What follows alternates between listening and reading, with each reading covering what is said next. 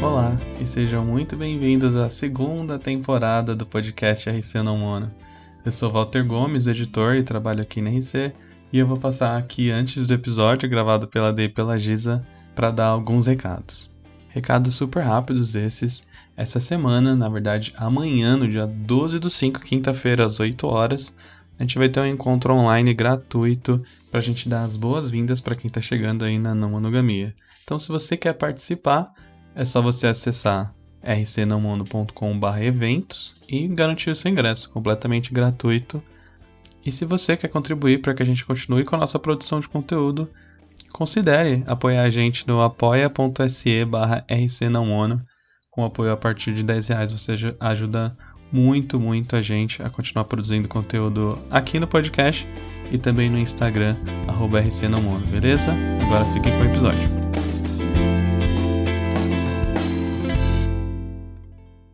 Oi, Giza, boa tarde. Oi, Ade, boa tarde. Estamos aqui de novo, retomando o nosso podcast depois de umas pequenas, muito curtas férias. ai, ai. E aí a gente decidiu retomar com um episódio especial, polêmico, Sim, tenso. Polêmico. É. Mas que eu acho que o pessoal vai gostar aí, né? Que é uma questão é, importante da gente trazer aqui que se refere a gênero, desigualdade de gênero, feminismo. É, uhum. E a gente pensou de trazer essa pauta aí. A monogamia mata? O que, que vocês acham? É, gente? acaba sendo uma afirmação tão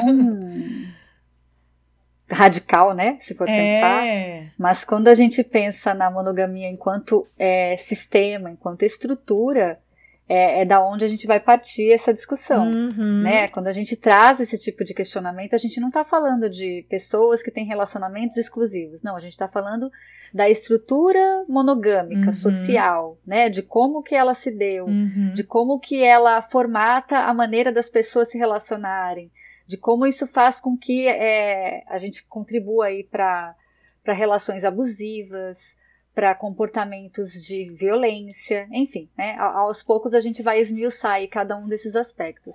Bom, eu acho que essa discussão ela apareceu.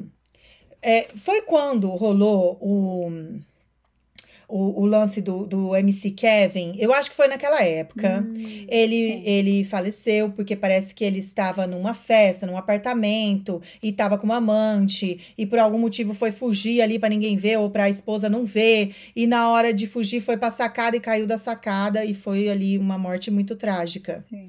E ali começou a rolar toda uma discussão da, sobre a traição, né? Sobre. É, a, uma polêmica ali com a esposa, o que estava acontecendo, por que, que ele estava traindo e fez certo, fez errado, né? É, cultura passando pano e, e, todo, né, toda a história que a gente já conhece.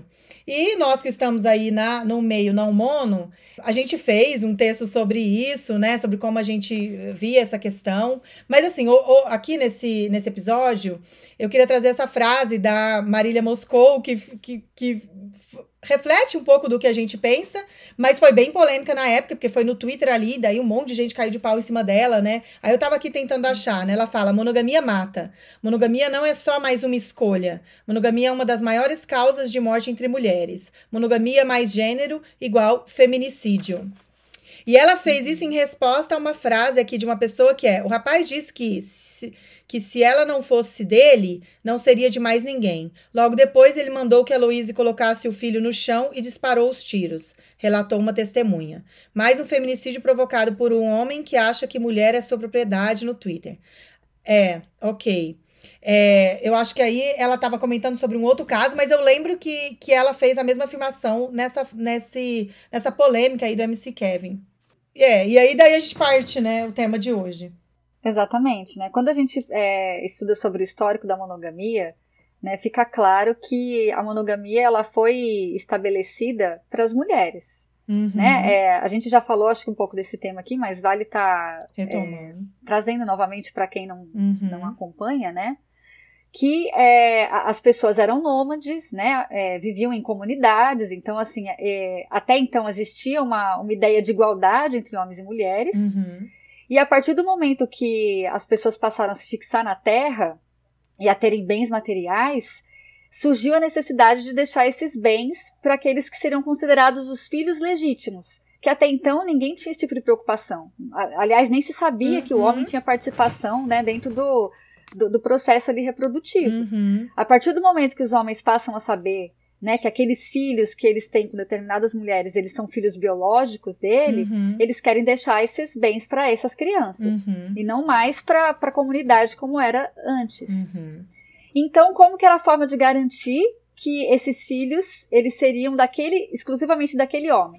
Né, uhum. cerceando a liberdade sexual da mulher para que ela não se relacionasse com outros homens. Uhum. Né? E, e, daí surge essa teoria de que a mulher passou a, a ficar vinculada somente ao espaço doméstico, cuidando ali das crianças, enquanto o homem passava a fazer parte do espaço público e, e enfim, se relacionasse com quem ele quisesse. Uhum. Né? Até hoje a gente percebe que perdura esse tipo de pensamento, uhum. né? em que a mulher deve estar mais voltada para o cuidado e, e para certa forma, para o casamento, uhum. né? Que uma mulher que trai, ela é muito mais julgada, muito mais desmoralizada do que um homem, né? Espera-se, inclusive, que o homem tenha muitas parcerias sexuais, né? E esse é um pensamento que está até agora. Espera-se e justifica-se a partir de teorias biológicas ali que amparam né, a necessidade do cara de transar com várias pessoas e trair e, e ter essa diversidade sexual. Sim, e essa lógica faz com que, é, quando as pessoas são socializadas, né, enquanto crianças ainda, de que a mulher deve ocupar esse lugar, né, da, da bela recatada e do lar, uhum. né, da, da, que vai ter um único companheiro, da que vai se comportar, né, da que não vai estar tá pedindo, né, toda aquela história que a gente sabe que acaba fomentando a cultura do estupro, né, então uhum. quando a gente percebe que uma mulher ela é mais livre sexualmente, que ela escolhe a roupa que ela quer usar, que ela escolhe os lugares onde ela quer estar, tá, né? É quase como se justificasse qualquer tipo de violência contra ela, uhum. né? E, e aos homens é, sempre foi possível ter essa liberdade para estarem nos ocuparem os lugares que eles quisessem, fazerem o que eles quisessem e inclusive de tratar as mulheres de uma forma diferente caso elas não cumprissem com o que estava estabelecido socialmente para o papel delas, uhum. né? E aí a gente percebe o quanto que isso perdura até hoje. Sim. Eu, eu trabalhei por três anos no, no Centro de Atendimento a Mulheres em Situação de Violência Doméstica. Uhum. E esse foi o discurso que eu mais ouvi durante esse período. Né, de que quando as mulheres tentavam às vezes romper um relacionamento com aquele homem, uhum. né, ou mesmo outros é, comportamentos de buscar trabalho, contra buscar aquilo, a independência dela, é, exatamente, né? contra aquilo que ele acreditava ser o papel dela de mulher e de esposa, ele se sentia no direito de agredi-la. Uhum. Quase como se ele estivesse domesticando aquela mulher. Uhum. Né? Então, assim, tem esse, havia esse entendimento, aliás, ainda há esse entendimento de que o homem ele tem é, posse sobre a mulher, que ele pode definir o que ela pode ou não fazer, uhum. né? E aí, diante de uma ruptura, né, de um término de, de, relacionamento, é onde a gente sabe que tem os maiores casos de, de violência e de feminicídio, porque o homem não aceita aquela ruptura e dentro de uma lógica de, de possessividade, em que ele se acha no direito de, de decidir sobre a vida daquela pessoa, ele inclusive acha que ele pode tirar a vida dela caso ela não queira estar mais com ele. Sim. Né? Então, sob esse aspecto, quando a gente pensa na, na, na estrutura monogâmica, ela contribui sim, né, para essa lógica da, da violência. Da mulher como objeto, como da propriedade como objeto, do homem. Como propriedade do e homem. se ela ousa ter a sua independência, a sua autonomia, não, não se, é, se submeter ali às ordens dele, ao poder dele, é, de todas as formas, né? O poder emocional, financeiro, sexual, se ela ousa sair desse, desse, desse âmbito de poder masculino, ela vai ser julgada, condenada e até mesmo assassinada. Hum, porque é, é, há essa crença de que é, ela tem que se submeter a ele, ela tem que ser dele, ela não pode ser de outro e ela não pode tomar suas próprias decisões. Eu sei que esse é o extremo aí dessa, dessa cultura de possessividade, mas é muito comum. É, e, e, e tá aí as estatísticas de feminicídio, uma mulher é, sendo morta a cada sete horas ou sete minutos, Giza? Sim, sete horas. A cada sete horas. Onde que eu anotei aqui? Mas é isso, né? É, uma mulher morta a cada sete horas. Isso foi as estatísticas de 2021 aí do Fórum de Segurança Pública.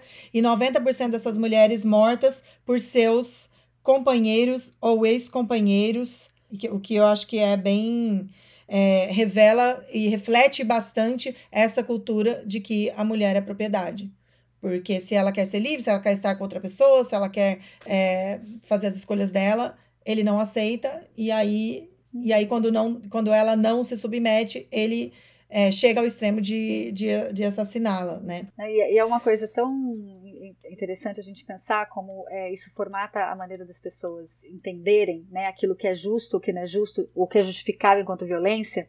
Que na época que eu estava trabalhando nesse centro de defesa da mulher, a gente fez uma exposição uhum. é, falando de mulheres que haviam sido assassinadas em São Paulo, uhum. né, é, por conta de, de realmente dessa relação de posse, assassinadas por, por pelos parceiros, né? uhum. né? E eu lembro que eu fui em vários serviços para a gente tra tra trazer essa exposição, trazer essa discussão. Uhum. E, e, curiosamente, em alguns lugares, né, as pessoas perguntavam, mas o que, que elas fizeram? Né? E, e, diante de uma possibilidade dessa mulher ter é, traído o parceiro, uhum. as pessoas achavam válido uhum. né, que tivesse acontecido uma punição com elas, uhum. né, a ponto de justificar ela ter sido assassinada. Uhum. E, e eu ouvi isso, inclusive, de mulheres. Então, é, é, tá tão introjetado realmente esse, esse lugar da monogamia como sendo algo sagrado, né? Que se alguém é, rompe com isso, se alguém, é, de certa forma, desobedece uhum. né, essa lei, a, a, pessoa pode ser punida de uma forma muito grave. Uhum. Né? É, é, justificável que isso aconteça. Uhum. Então, é, o peso realmente da monogamia enquanto, enquanto sistema, ele é muito forte, né? e, e e acaba ele tá de fato contribuindo é, para contribuindo para a violência, para a violência, e para a morte de muitas mulheres, né? Porque é, os homens se sentem no direito de se apropriar delas, do corpo delas, de, de, de é, mandar ali nelas e, na, e tirar a autonomia delas e até mesmo de, de, de tirar a vida delas, porque sabe que vão ter respaldo da sociedade, da, né, da cultura e da, e da sociedade. E esse respaldo aí estava tava presente aí até os anos 40, né, Giza? Porque tinha aquela lei que, que não considerava doloso, né, que significa quando há a intenção de matar, o crime feito pela pessoa que está naquele estado de completa privação dos sentidos. E aí essa lei foi interpretada né, em julgamentos aí dos maridos que cometeram feminicídio, alegando que eles estavam fora de si de ciúmes. Então, o cara ciumento é, aliás, tá em completa privação de sentidos, isso justifica ele matar a mulher. Ele cometeu um crime, sim. Aliás, assim, não é nem. O, o Código Penal é de 1940, mas até 1988 ainda estava na Constituição aquele termo de legítima defesa da honra, hum. né? Que inclusive uhum. é, foi justificado no assassinato da Angela Diniz, Isso. em 76. Ah, né? Então, o, o, Doc Street, que assassinou ela com quatro tiros, uhum. ele depois passou três anos de julgamento, uhum. em que houve uma inversão aí do, da vitimização, em que ele passou a ser a vítima do caso. Gente, né? é Justamente porque os, os, é, os advogados dele alegavam que ele estava sendo. Ele teve a honra dele ferida, né? Porque a Angela Diniz era considerada uma mulher livre. Hum. Então, e olha essa lógica. Exato. Ainda existia até pouco tempo atrás, 88, Uhum. né? Foi ontem. Isso. E, e, é interessante esse caso, né? Inclusive tem um podcast chamado A Praia dos Ossos que explica todo esse caso e mostra, inclusive, é, alguns áudios do julgamento, como é que isso aconteceu. Nossa. Tanto que na época, militantes feministas fizeram várias campanhas dizendo que quem ama não mata, Uhum. né? Porque tinha essa alegação de que ele matou por amor, né? E, e, e legítima defesa da honra dele. Nossa, Então é, é, é totalmente distorcido o entendimento do que, que é o amor, do que, que é o afeto, né? Dentro dessa lógica romântica de que Uhum. o amor tem que manter duas pessoas juntas pro resto da vida, né? E que uma tem posse sobre a outra. Uhum. E ele é, usou isso aí como uma, uma justificativa para não ser preso, para se livrar aí desse julgamento, mas no fim, depois de três anos, conseguiram julgar ele, né? É, mas ele quase condenar. consegue, ele quase consegue ficar Aham. só com dois anos de prisão. E aí depois conseguiram fazer com que ele tivesse 15 anos e cumprisse com a pena. É. E agora ele tá livre aí, trabalhando, né? Assim, como empresário e tudo mais, né? eu não sei se ele tá vivo ainda. Não, sinceramente. Acho que tá. Bom, sei lá, né? 76. Bom, enfim. Ele cumpriu a pena, mas com muito custo aí de, de, de, de revolta e ativismo aí, da, principalmente das mulheres e, da, e do público aí, da, das feministas que lutaram, né, para que a justiça fosse feita, né. Bom, então, assim, voltando um pouquinho no histórico, né, como você trouxe aí, Giza, dessa questão de que é, inicialmente, assim, né, no, quando o, o, os povos se tornaram sedentários, e aí que começou a perceber que o homem tinha participação na reprodução, e quando ele começou a perceber isso, ele falou: não, então é melhor eu proteger aqui as minhas terras, meu gado, os meus animais, minha produção e minha mulher. Porque eu não quero que ela tenha filhos com outros, porque eu não quero que os filhos de outros herdem as minhas posses, né? Então começa toda aí essa questão. Né, esse histórico da monogamia, de apropriação, de acumulação de bens, né, e de apropriação do corpo da mulher.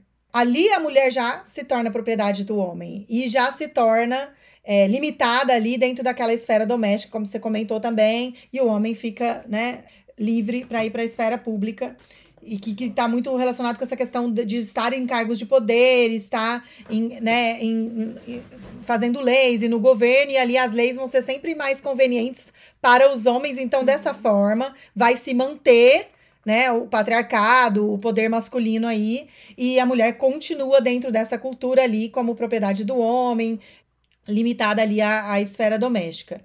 E aí vem, né? Então, esse é um pouco do histórico da monogamia, mas aí no século XVIII vem toda a história do amor romântico, né? Todo o ideal romântico que traz essa aura de fantasia para o casamento, para a relação a dois.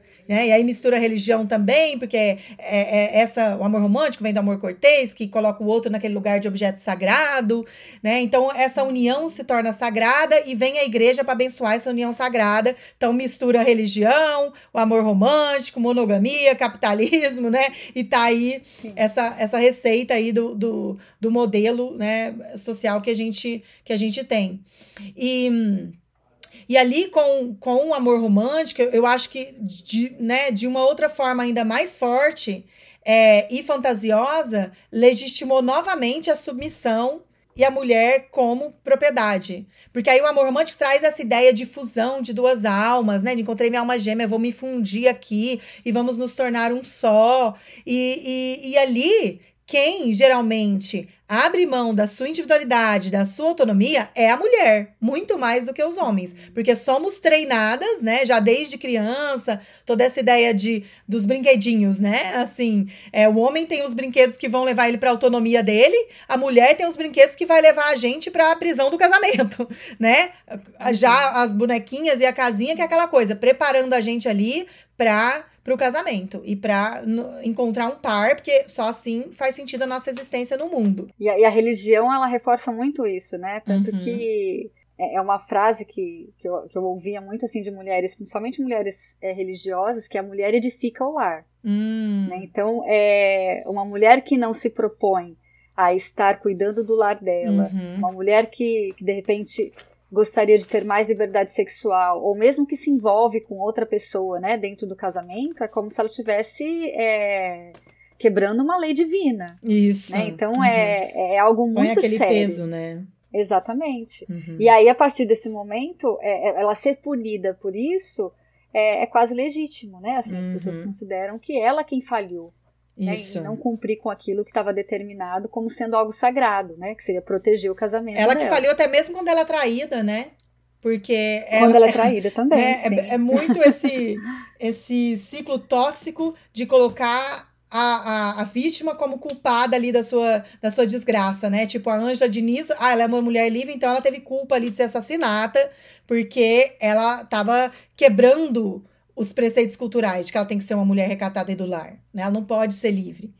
E, e, e, acho que o mesmo acontece ali com a mulher que é traída, né? Ela é a vítima ali, Sim. né? Dentro daquele contexto que, em que o homem quebra a regra da, da monogamia, da exclusividade, é, mas ela deve ser culpada, porque ou ela não tá prestando serviço aí do sexual para ele, né? Do, no Sim. casamento, ou alguma coisa ela tá fazendo uhum. errado, né?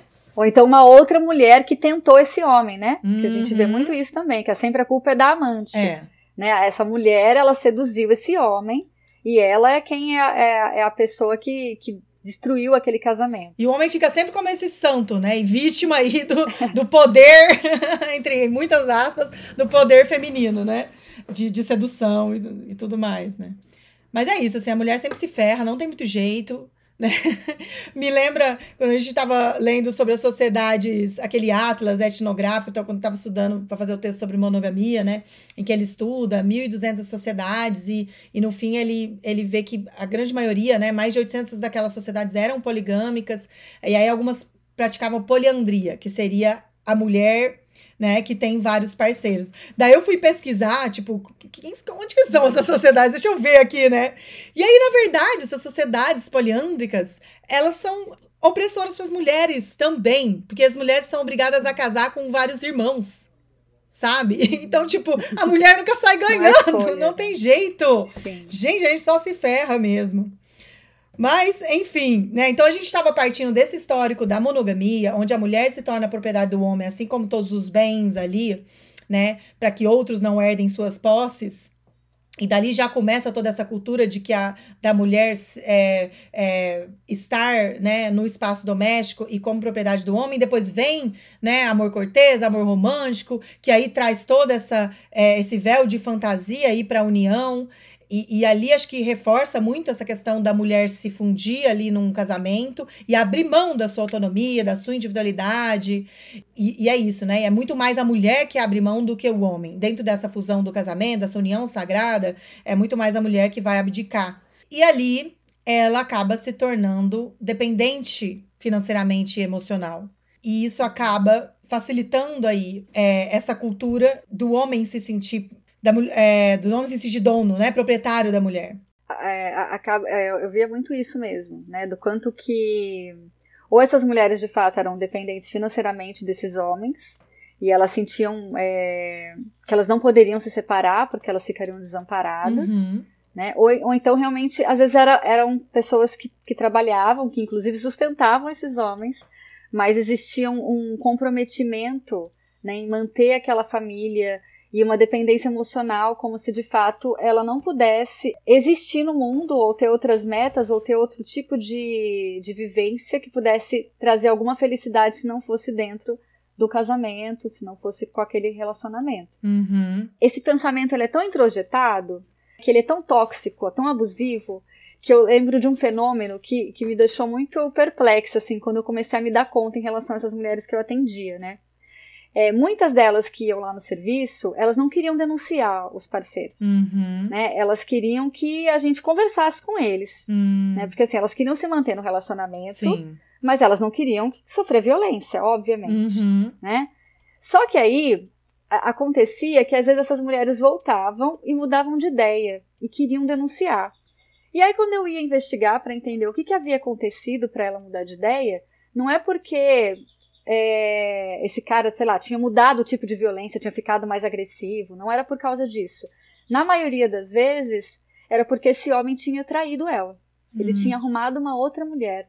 Aí sim. Então, quando uhum. acontecia uma situação desse tipo, aí ela se sentia encorajada a denunciar esse homem. Uhum. Né? Então, para ela, assim, acabava, na minha percepção, né, é, sendo mais grave ele estar com outra pessoa do que a, a violência em si. Para ela era mais violento a possibilidade de ser trocada por outra mulher ou dele estar né, saindo com alguém paralelamente ao casamento do que ele estar sendo agressivo com ela. Então, é, olha como a monogamia ela, ela faz quase uma lavagem cerebral Isso. ali ao ponto da pessoa achar porque que ele me bater, violência... ele né, é. me agredir, tudo bem. Ele, ele me agredir, tá é tudo bem porque ele tá aqui. Aceitável. É, isso, isso é aceitável, tá aceitável dentro dessa cultura. e eu tá tenho que comigo. me submeter Sim. a isso, porque dentro do ideal Sim. romântico, amor é sacrifício. Né? e eu, eu tenho exatamente. que me sacrificar aqui dentro desse casamento. Não posso abrir mão desse casamento.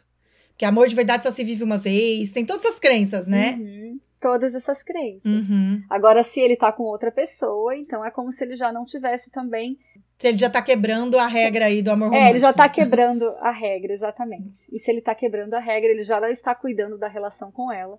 Então ela se sentia encorajada a denunciá-lo. Uhum. Né? Ela não só encorajada, mas eu sentia também que às vezes era quase um, uma vingança. Uma forma de vingança. É, uhum. exatamente. Uhum. Que é, que reflete bem os valores da nossa sociedade, né?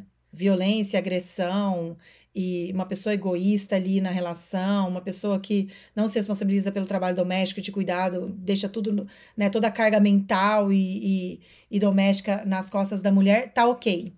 Mas trair, aí é um, aí é um é, trair. pecado, trair não, né? Sim, sim. Tanto que a gente vê muito isso, né? Assim, quando é, a gente, sei lá, comenta com alguém sobre não monogamia, as pessoas acham um absurdo. Né? É, uhum. É, é, normalizado as pessoas traírem, as isso. pessoas mentirem, as pessoas. É, é isso, é, serem abusivas, uhum. É, explorarem as outras dentro de uma relação. Agora, você tem uma relação em que as pessoas são transparentes, honestas e têm relações paralelas, isso é absurdo, isso é imoral. Uhum. Né? É, a nossa sociedade está tá galgada sobre esses valores, de que Faça Bem o que for, né? mas uhum. finja que você tem uma relação exclusiva com alguém, porque a gente sabe que também ninguém cumpre tanto, tanto com isso, né? Não, não é os índices tantas... de, de traição aí é, que chega a 70%, né? Em várias pesquisas Exatamente. feitas no Brasil e fora, né? Bom, deixa eu só ler aqui as, as estatísticas que a gente tem, né? Eu acho que tem um textinho da Geni também que fala isso, né? Que desde a época dos portugueses, né? Da vinda dos portugueses, a colonialidade implantou esse sistema de monoculturas, né? De monossexualidade, monoteísmo, monogamia. E essas monoculturas foram utilizadas para justificar a opressão, a escravização e o assassinato também dos povos originários, né? Essa questão da positivação do, do cristianismo e da monogamia eram sempre acompanhadas da negativação de outras espiritualidades, de outras formas de laços afetivos, né? E isso acabava dando espaço para o etnocídio aí que, que era cometido pelos, pelos colonizadores, né? Então, né, já desde essa época também, né, se a gente for ver uma coisa, é, for contextualizar aí no, no histórico do Brasil, já também é, é, tinha essa, essa política, né, de essa prática de não aceitar outras formas de relacionar e de impor a, a cultura colonial, né? E aí, no, os estatísticos, no ano 2020, houve um aumento de 22% nos casos de feminicídio entre março e abril, comparado com o ano anterior né? Que 2020 foi o ano da pandemia aí. Em 2021, o Brasil teve uma mulher vítima de feminicídio a cada sete horas, e só nesse período da pandemia, entre março de 2020 e dezembro de 2021, foram 2.451 casos de assassinatos de mulheres. E esses números foram levantados pelo Fórum de Segurança Pública, e é isso, só levou em conta os casos que foram denunciados que chegaram até a Polícia Civil.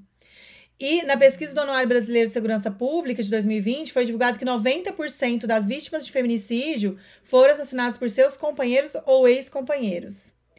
E daí, se for ampliar isso para familiares, vai para 98%. Então, sempre sim, são pessoas, sim. né, muito próximas. Muito próximas da, da mulher. Fica claro que família não é necessariamente um lugar seguro, né? Como as pessoas acham. Isso, é. exato, exato. Então a, monogamia, tipo, ela não é a causadora do feminicídio, mas é um sistema que reproduz e reforça constantemente essa cultura onde a mulher é propriedade, essa cultura de possessividade, é, de, de romantizar os ciúmes, que o ciúme é prova de amor e que, e que ali ele teve. Ele estava fora de si de ciúmes, então ele teve direito de. Ele estava privado do sentido e, e é justificado que tenha assassinado, né? E reforça também essa cultura colonialista, uhum. né? Que independentemente de, de gênero, né? É, como, a, como você falou assim do começo dessa pesquisa, dos povos originários, uhum. das pessoas negras que são mais assassinadas também. Mais mulheres negras são assassinadas do que mulheres brancas. Isso. Né? E isso vem também dessa, uhum. dessa cultura colonialista, escravagista, isso. que considera pessoas negras como mercadoria. Exato. Né? Então, é, tá tudo entrelaçado de alguma maneira. Nessa né? lógica colonial, patriarcal e capitalista, né? É, atuando dentro do, de, dessa cultura que faz com que as pessoas precisem é, estar submetidas a esse sistema. Né? Então, isso é reforçado. Né? Uhum. Eu, eu penso que quando a gente para para pensar né, em como a gente reproduz alguns, alguns desses arquétipos sociais, é, existe toda uma, uma engrenagem por trás disso tudo. Uhum. Né? A gente reproduz sem perceber. Só que isso, de certa forma, tá. É, é como se precisasse continuar funcionando para que as coisas sejam dessa maneira. Uhum. Para que a gente continue tendo é, certos grupos no poder né, para que outros sejam submetidos a esse poder. Uhum. Então nada é por acaso. Sim. Né? É... Existe toda uma estratégia, uma engrenagem é, para manter o para que isso continue certas, dessa maneira. É, certos grupos no poder, né, e para manter certos grupos, como por exemplo as mulheres, ali é, dentro daquela esfera privada, sendo submetidas ao poder masculino, né? Mulheres e pessoas não brancas, né? Isso. Isso. É, existe toda uma estrutura que mantém é, essa engrenagem aí de, de, de possessividade, de controle do corpo da mulher funcionando, né? Então, dentro dos, dos estigmas aí que a, que a monogamia reproduz, é esse, que a mulher é um objeto, que ela é propriedade, que ela é posse dos, dos homens, né, que elas dependem dos homens, que o homem é bruto e essa é a natureza dele, e né, que, que está ok ele ficar cego de raiva, e que a mulher livre é que está sendo a, a, errada da história e provocando a raiva dele, então a raiva dele e a agressividade dele é justificada, né? E, e aí a gente pode pensar assim, como que a não monogamia pode contribuir para a diminuição da violência? Pra, pode contribuir para uma sociedade mais igualitária, para uma, uma igualdade de gênero? O que, que você acha? Jogar aí para você, Gil. Eu penso que a partir do momento que a gente passa a pensar em não monogamia, a gente já está falando de igualdade de, de direitos de alguma maneira. Uhum. Porque é aquilo que a gente começou dizendo, assim. Para o homem sempre foi legitimado que ele pudesse ter várias parcerias, uhum. ao contrário do que a gente vê para as mulheres. Uhum. Então, quando a gente já está trazendo essa possibilidade né, de relações livres para todo mundo, a gente já está trazendo aí um, um, pé de igualdade em alguma medida, uhum. né? A gente já está falando, inclusive, que essa mulher ela é dona do próprio corpo. Uhum. E, e, isso que ela é dona das próprias decisões. Uhum. Então, assim, a gente já vai mudando a mentalidade em relação à, à forma de, de, se olhar para essa mulher. Uhum. Né? De que ela que, que tem autonomia para decidir o que, que ela quer da própria vida. Né? E que esse homem ele precisa também é, desconstruir todo esse machismo que vem pro, é, junto com a monogamia, uhum. né? Todo esse sentimento de posse. Uhum. Então eu, eu penso que isso vai mudando o paradigma realmente da, da, que a gente está inserido, uhum. né? É, inclusive porque a gente traz também essa discussão, inclusive dentro da não monogamia, né? Uhum. Do quanto que a, a, mulher ela pode às vezes sofrer slut shaming, né? Uma mulher que ela é mais livre sexualmente. Uhum. Então a gente traz essas discussões. Né, do que, que significa ser uma mulher livre, uhum. né, em todos os aspectos. Uhum. Né, na nossa sociedade significa quase uma mulher imoral, uma mulher que não, não, não, não tem credibilidade, uma mulher que não tem caráter. Uhum. Né? E aí, quando a gente está falando de não monogamia, a gente está tentando é, trazer justamente qual que é a, a visão que se tem a respeito da sexualidade para um e para outro. Uhum. A gente já vai mudando toda essa maneira de se enxergar uhum. é, o que, que, se espera dos papéis sociais de cada um. Então já vai se desconstruindo isso. Isso. Não tem mais esse lugar para papel social, tem muito mais um lugar para autenticidade. Para as pessoas escolherem o que elas desejam da vida delas. Isso. E acho que a monogamia vem questionar né, esse ideal romântico de que você, que o nosso objetivo de vida é buscar um par, e é nos fundir ali com aquele par, e meta de vida ter um casamento, ter filhos. Acho que a monogamia está trazendo esse questionamento e, e trazendo essa proposta de trabalhar autonomia. E acho que se as mulheres começarem a não depender de um par para ser feliz, né, seguindo essa lógica do amor romântico, se elas começarem a trabalhar a sua autonomia, a sua independência emocional e financeira, porque amor romântico é muito isso, né, um caminho de dependência emocional, que a gente se funde, se anula e ali a gente fica meio que acorrentada ali na relação, a gente fica sem ter como sair daquela relação. É, e depois a gente é até criticada, né? Eu lembro de um grupo uma vez de mulheres, mulheres que inclusive estavam discutindo a violência contra a mulher, violência doméstica, e uma pessoa soltou algo do tipo: é, Ah, mas eu vejo mulheres que gostam de estar nesse lugar aí de, de vítima, de ser agredida, tem um lado masoquista dela, sei lá, né? Tinha uma psicologização ali da, da violência. Uhum. E, e, e, a gente precisa sair disso, né? Assim, sair dessa, dessa ideia romântica de buscar um par e de, se, e de, né, de repente, se ver presa ali, dependente numa relação. A gente precisa ver formas de construir uma rede, né? Uma rede de afeto, uma rede de apoio, onde a gente não depende de uma só pessoa, onde a gente pode ter vários pontos de apoio e a gente. Né, aquela ideia de a gente é o centro da nossa vida e não o outro. E eu me fortaleço, sendo o centro da minha vida, eu me fortaleço para eu ficar bem, tendo um par ou vários pares ou nenhum par. Eu tenho que trabalhar minha autonomia, né? Porque é, eu acho que é, eu me colocando submissa e dependente de uma relação dá espaço para o homem, né? Ou mesmo mulheres, porque a gente sabe que também mulheres, relações lésbicas podem reproduzir o machismo e essa questão da possessividade dos ciúmes. Então, eu me colocando muito dependente ali na relação, isso dá espaço para a pessoa se apropriar de mim, né? E não permitir Sim. que eu que eu construa ali e fortaleça a minha individualidade, a minha autonomia. É, um dos primeiros comportamentos, assim, de uma relação abusiva é o isolamento social. Uhum. Né? Então, uma pessoa que está é, vivendo um relacionamento abusivo, ela acaba não tendo contato com amigos, com familiares, uhum. com outras pessoas. E isso favorece com que aquela, aquela parceria, uhum. ela acabe é, tendo muito mais poder sobre a outra pessoa. Né? Então, quando a gente fala de não monogamia, a gente está justamente descentralizando a relação uhum. né, de casal para que as pessoas possam ter uma rede de, de apoio, de afeto muito mais ampla. Então, qual que é a probabilidade, sabe, de você ser isolada socialmente dentro de uma relação não monogâmica? É muito menor.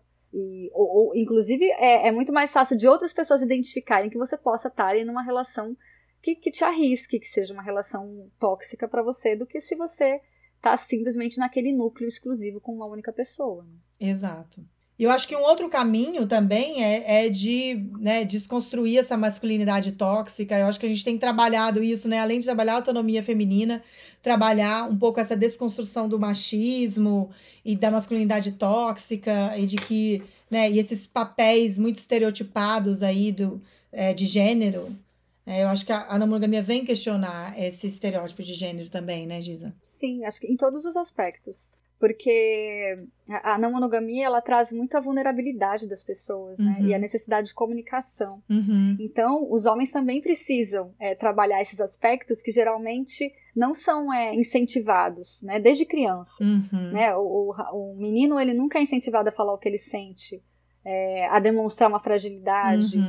E aí a gente agora está vendo muito desses homens precisando resgatar né, essa, essa, esse lado vulnerável, falar disso, uhum. dizer dos medos, das inseguranças, das carências. Uhum. E, e, e, aí a gente já está vendo um movimento realmente de desconstrução né, dessa masculinidade que, que, que, demonstra que esse homem tem que ser forte, autônomo, independente, agressivo, provedor, né, para poder né? justificar é, uhum. que ele realmente é homem. Então a gente está uhum. vendo novas maneiras aí de ser homem no mundo que, que acredito que vão ser é, maneiras mais saudáveis, já que as pessoas elas vão poder ter a liberdade de, de serem como elas se identificarem, né? E não a partir de um estereótipo do que é masculino ou feminino. Isso, eu acho que dessa forma também, né? Desconstruindo essa masculinidade aí, essa ideia de superioridade do masculino, é, de poder, de agressividade. Acho que essa desconstrução vai levar, e essa construção da autonomia da mulher, né, vai levar a um, uma, relações mais niveladas, mais equilibradas, mais saudáveis, né? A mulher se colocando num lugar onde ela tem voz, onde ela pode expressar a sexualidade dela, onde ela pode ser autêntica, onde ela não tem que se submeter às regras da sociedade de, sei lá, casamento, filhos, fidelidade, exclusividade. Né? Então, acho que a mulher se apropria um pouco mais do, do seu poder, da sua autonomia, e o homem né, desce desse pedestal aí de poder, status é, e, e, e, possessividade e se coloca num lugar mais humano, né? Onde ele pode é, estar na relação ali mais em, em pé de igualdade, uma relação de, né? A gente propõe aí dentro da monogamia que seja uma relação de comunicação, de transparência, onde as pessoas possam colocar suas vulnerabilidades, onde ninguém tem que se uhum. submeter às ordens de ninguém. Por isso que dentro da ninguém monogamia... tem que provar nada. É, né? não tem que provar nada para para se encaixar ali no estereótipo de gênero, né? É, tanto o homem tem que provar que ele é poderoso, que ele é provedor, que ele ganha mais ou qualquer outra coisa do tipo, e nem a mulher tem que provar que ela é a mãe, né? A mãe boa ali, ou a esposa recatada e do lar. Eu acho que esse é um longo caminho que a gente tem pela frente de igualdade de gênero, de relações mais equilibradas, né? Onde é, todo mundo tem voz e ninguém se submete. E aí eu só ia comentar essa questão da não monogamia, né? Porque é, é isso, a gente tá saindo de um paradigma e entrando em outro, então muitas vezes a gente repete as crenças, a mentalidade, os comportamentos daquele paradigma antigo, monogâmico e possessivo. Então as pessoas entram em relação não mono e, por exemplo, elas querem criar vários acordos e elas querem implantar um poder de veto ali, que de novo vai reproduzir essa ideia de que, ah, eu tenho poder aqui, eu vou vetar, você não pode se relacionar com tal, tais pessoas. Então, é isso, a gente está desconstruindo isso. Eu sei que não é automática essa mudança de paradigma, não vai acontecer assim do dia para noite, mas é, a gente precisa questionar, né? A gente precisa Sim. não reproduzir essa mentalidade, esse comportamento monogâmico de de poder e hierarquias nas relações, né? Que tinha muito uma, uma hierarquia, né? Do homem ali, o, o poderoso o provedor, o agressivo e a mulher submissa. Eu acho que é uma outra proposta dentro da não monogamia, né? Uma proposta de mais igualdade. Sim. E eu acho sempre bom a gente reforçar, né? Que a gente tá falando de estrutura. Uhum. Né? Pra, porque, porque às vezes tem pessoas que acham que a gente é, tá criticando, né? Sei lá, escolhas aí de relacionamentos em que alguém, sei lá, tem uma, uma relação saudável com uma única pessoa uhum. e tá vivendo bem. Uhum. Fala assim, nossa, mas quase como se, se eu não tivesse uma relação não monogâmica, a minha relação fosse ruim, fosse abusiva. Não é disso que a gente está falando. Né? A gente não está falando de escolhas individuais. Isso. Né? A gente está trazendo realmente esse sistema que acaba é, corroborando cultura, né? É, essa mentalidade uhum. da posse, da violência, para justificar né, o que seriam essas relações exclusivas ou, ou que seria até uma um contrato aí de, de sacralidade maior. Né? Isso. Né? Então, é, é, disso que a gente está falando, Isso. né? É disso que acaba corroborando com esse colonialismo. Né? Exato. Não com o fato de você querer, sei lá, ter uma única relação com alguém e ter uma boa relação dentro disso. Exato, que seria, acho que mais a exceção do que a regra, né? Porque no geral é, é, essa a nossa cultura e é, e, é, e é assim que as relações funcionam, né? O homem muitas vezes nesse lugar de poder e a mulher no lugar de submissão. Então eu não sei, Giza, se você conclui isso, mas eu concluo, né? Eu acredito que sim, que a monogamia mata. Porque nós temos uma cultura que vê a mulher como posse e propriedade, que romantiza os ciúmes e que justifica a agressividade e a violência até esse ponto extremo de homens matarem mulheres porque não conseguem vê-las como indivíduos autônomos que conseguem fazer, que têm o direito de fazer suas próprias escolhas e têm o direito de viver a vida sem ele ou, né, o que quer que seja. Então, infelizmente, essa é a nossa realidade, a monogamia e, e essas regras sociais aí que, que tá dentro do sistema monogâmico chega ao ponto de, de ter muitas mulheres e até crianças mortas, né? E, e também é dentro disso que a gente trouxe, né? Do, do colonialismo, do, dos povos originários, de pessoas uhum. não brancas. É, isso também interfere, né? Então dá para se dizer que é, é, dentro da estrutura, sim, também mata, também mata essas pessoas, uhum. né? E então é, é, é, urgente a gente trazer essa discussão, é urgente, né? De, de mudar a, a mentalidade de como a gente vai se relacionar com as pessoas a partir da liberdade, a partir do respeito à autonomia, da não dependência. De, dentro desse entendimento é de que o outro é livre, né? o outro não é meu. Não. Não é minha posse, não é minha propriedade, não é minha mercadoria. Exatamente. O outro vai fazer escolhas, é, tomar decisões que muitas vezes não me agradam ou que não estão de acordo com o que eu acredito, com o que eu queria para ele ou para mim, e eu vou ter que respeitar, né? E no máximo às vezes expressar o que eu tô sentindo ali, mas autonomia é isso, a gente tem que respeitar as decisões e as escolhas do outro. É isso, terminamos esse episódio. espero que a galera goste aí, porque o papo é profundo, é pesado. É, isso, é difícil, Mas eu espero sim. que tenha atendido as expectativas, porque eu sei que o pessoal vai ver o título e vai vir cheio de expectativas aí. Espero que tenha atendido essa nossa discussão, né, Giza? Eu acho que deu para trazer bastante coisa legal aí, os dados e tudo mais. E, e é isso, pessoal. Aguarde a gente aí que vai vir mais episódios legais aí para vocês. Então tá bem. Depois dessa vou até tomar uma água, porque esse tema mexe. Verdade, Giz. Beijão, querida. Obrigadão, viu? Tchau, Beijo.